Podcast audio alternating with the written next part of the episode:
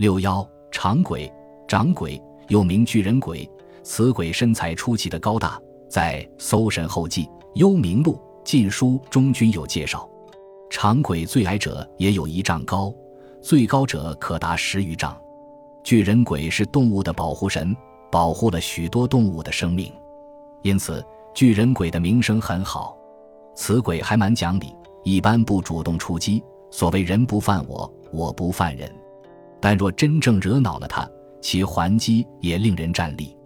下面根据《玄怪录》的记载，介绍民间传说巨人鬼保护山间野兽的故事。唐睿宗景云元年（七百一十年），中书令萧志忠被外放到晋州（今山西临汾一带），担任刺史、州长。农历十二月初八是腊日，当时有腊日打猎、将猎物祭祖的习俗。萧刺史吩咐下去，腊日他打算去霍山打猎。十二月初七这天，有个樵夫上霍山去砍柴，他突然疟疾发作，不能下山，只得躲在一个岩洞里呻吟。到了半夜，他听到洞外有动静，就溜出岩洞去偷看。趁着圆月，他看到了一番从来没有见到过的奇特景象。只见一个身高一丈多的巨人，大跨步地走了过来。那巨人身披豹皮，两眼闪闪发光，最可怪的是鼻子上的三只脚形状可怖。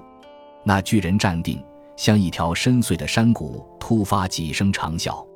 只一会儿功夫。就有许多老虎、犀牛、麋鹿、野猪、雉雁等禽兽纷纷从山洞树丛中窜出，围着巨人站成一圈，圈长足有一二百步。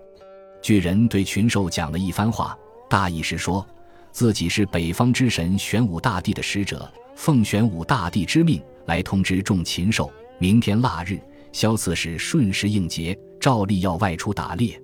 众禽兽中有若干和该被箭射死。有若干河该被枪戳死，有若干河该被网套吊死，有若干河该被棒打死，有若干河该被犬咬死，又有若干河该丧于鹰吻等等。